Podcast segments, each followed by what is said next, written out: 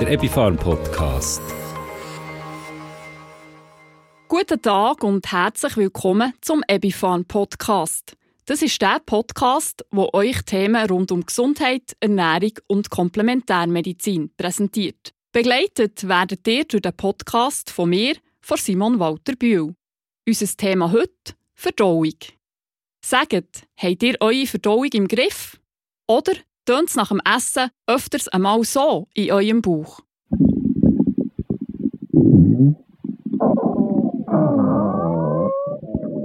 Oder so aus eurem Darm? Verdauung ist gäng noch ein Tabuthema in unserer Gesellschaft, obwohl nicht wenige Menschen immer einmal wieder mit Verdauungsproblemen zu kämpfen haben.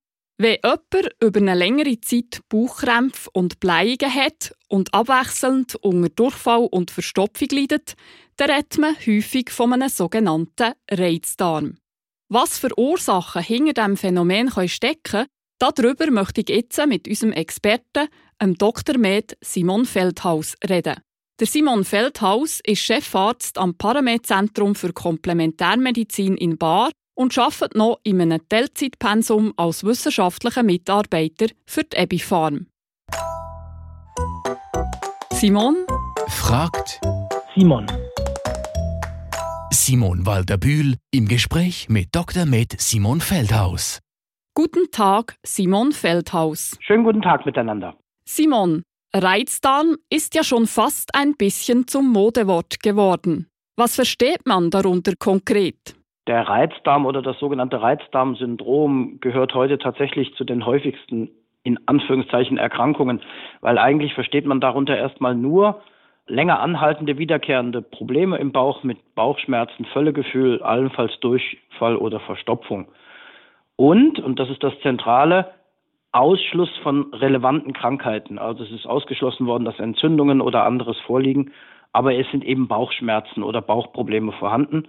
Insofern ist es keine Krankheit, sondern ein Syndromzustand.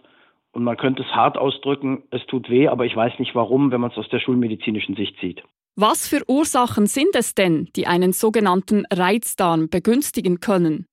Hier sind natürlich viele verschiedene mögliche Einflussfaktoren äh, zu nennen. Wie gesagt, wesentliche Krankheiten können ausgeschlossen oder müssen vorher ausgeschlossen werden.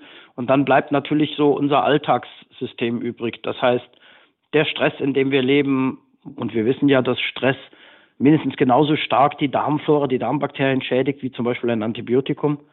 Ein weiterer Faktor ist unsere Ernährung, die zu sehr kohlenhydratlastig auf die zu schnell wirksamen Kohlenhydrate fokussiert ist. Veränderungen durch Arzneimittel, durch Umweltschadstoffe und, und, und, und, und können zu vielen, vielen Einflussfaktoren führen, die letztendlich die Integrität des Verdauungstraktes stören, vielleicht sogar ein Leaky Gut Phänomen auslösen und in dieser Gesamtheit dann zu diesen verschiedenartigen Beschwerden, Völlegefühl, Aufstoßen, Schmerzen, allenfalls Durchfall, letztendlich führen können. Es ist der Lifestyle unserer Umwelt, unser zivilisiertes Leben, die letztendlich als Ursache genannt werden müssen. Ich denke, an erster Stelle steht der Stress. Welche Möglichkeiten gibt es, um seine Verdauung wieder in den Griff zu kriegen? Hier gibt es natürlich ganz viele verschiedene Ansätze und hier muss man sich sehr genau auch so ein bisschen überlegen, was man in welcher Reihenfolge macht. Die Basis sollten immer die Überprüfung der Lebensumstände des Lifestyles sein. Und das Zentrale wäre die Stressreduktion. Da wissen wir alle, das ist leicht gesagt und schwierig gemacht, weil natürlich auch Faktoren da sind, die ich nicht selber beeinflussen kann, die mir Stress verursachen. Wenn man das als Basis genommen hat, muss man natürlich auch die Ernährung anschauen. Das heißt wirklich wieder das vernünftige sich ernähren mit nicht zu viel Kohlenhydraten, vor allem die schnell verwertbaren Kohlenhydrate, Weizenprodukte, Weißmehlprodukte nicht unnötig konsumieren. Es gehört aber auch vernünftiges Essen dazu. Rohkost am Abend genossen ist nicht sehr sinnvoll, weil es den Darm letztendlich belastet. Das sind mal die zentralen grundlegenden Faktoren. Dann kann man mit Heilpflanzen, vor allem der Bitterstoffebene arbeiten. Da gibt es die verschiedenen klassischen, die man halt so kennt, von Löwenzahn äh, über andere Pflanzen. Hauptsache es ist ein Bitterstoff, der sehr gut ist. Äh, wir in der Schweiz hatten mal den Absa, das ist die grüne Fee, weil das eben auch noch die Pflanzenwelt eine sehr interessante Kraft hat. Und dann kommt natürlich der zentrale Punkt, das sind die im Darm lebenden Bakterien. Da ist wahrscheinlich der zentralste Ansatz zu setzen.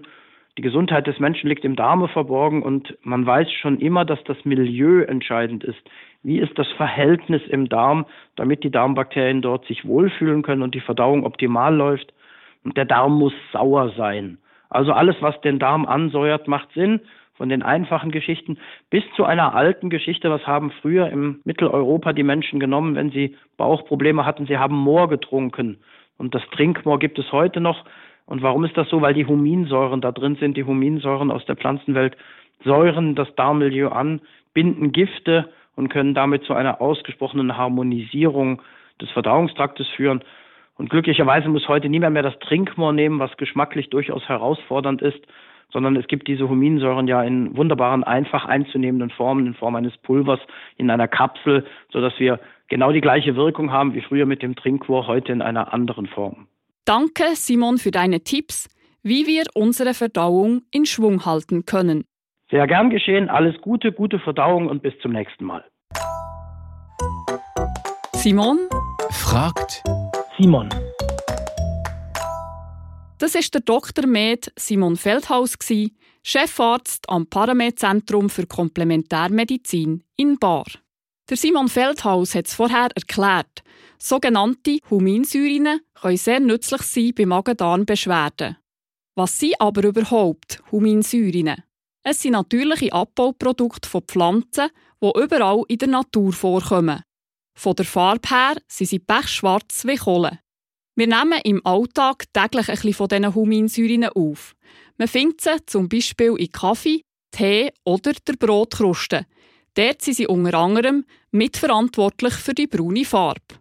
Eine besonders reine und stabile Huminsäure findet man im Medizinprodukt Activomin. Die Huminsäure in den Activomin-Kapseln wird aus Braunkohle gewonnen. Und was machen denn eigentlich die Huminsäuren genau? Ganz einfach gesagt, gleiten sie wie ein Schwamm durch unseren Darm und binden Schadstoffe und Toxine an sich und am Schluss wird alles zusammen über den Darm ausgeschieden. Activomin ist ein richtiger Allrounder bei Magen-Darm-Beschwerden, weil es hilft nicht nur in einem spezifischen Bereich, sondern bei vielen verschiedenen Beschwerden. So kann man das Produkt zum Beispiel in folgenden Fällen einsetzen. Bei Bauchweh, bei unspezifischem Durchfall, bei Blähungen, Völlegefühl und Windabgang und zur Bindung von Schadstoffen und Toxinen. Activamin enthält keine Konservierungsstoffe und auch keine tierischen Bestandteile. Es ist Gelatine, Laktose, Gluten, Jod und Cholesterinfrei. Wie nimmt man die Activamin-Kapseln genau? Im akuten Stadium der Beschwerden nimmt man 3x2 Kapseln pro Tag und das während 10 Tage. Danach nimmt man noch 3x1 Kapsel pro Tag und das noch während maximal 20 weiteren Tagen.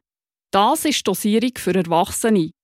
Wie die Einnahme bei Kindern oder bei Magenproblemen ist, diese Angaben findet ihr in der Gebrauchsinformation zum Produkt. Wichtig ist noch zum Wissen, dass wenn man Medikamente oder Nahrungsergänzungsmittel einnimmt, man dann mindestens zwei Stunden muss warten muss, bevor man die Activomin-Kapsel schluckt. Grund, durch die bindende Eigenschaft der Huminsäuren kann die Wirkung von Medikamenten und Nahrungsergänzungsmitteln nämlich eingeschränkt werden und es könnte auch zu Wechselwirkungen kommen. Nebenwirkungen bei Activomin sind sehr selten. So kann es passieren, dass bei empfindlichen Menschen eine Verstopfung ausgelöst oder noch verstärkt wird. Ganz selten kann es auch vorkommen, dass die Einnahme von Activomin für eine kurze Zeit zu einer Verstärkung vom Durchfall führt. Im Sinn der Ausscheidung von belastenden Stoffen kann das aber erwünscht sein.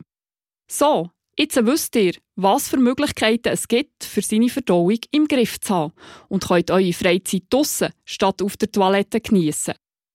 Ich wünsche euch eine entspannte Zeit und freue mich, wenn ihr auch bei unserem nächsten Podcast wieder reinhört. Eure Begleiterin im Ohr, Simon Walter Bühl. Activomin ist ein Medizinprodukt. Bitte lesen Sie die Gebrauchsinformation. Der Epifarm Podcast.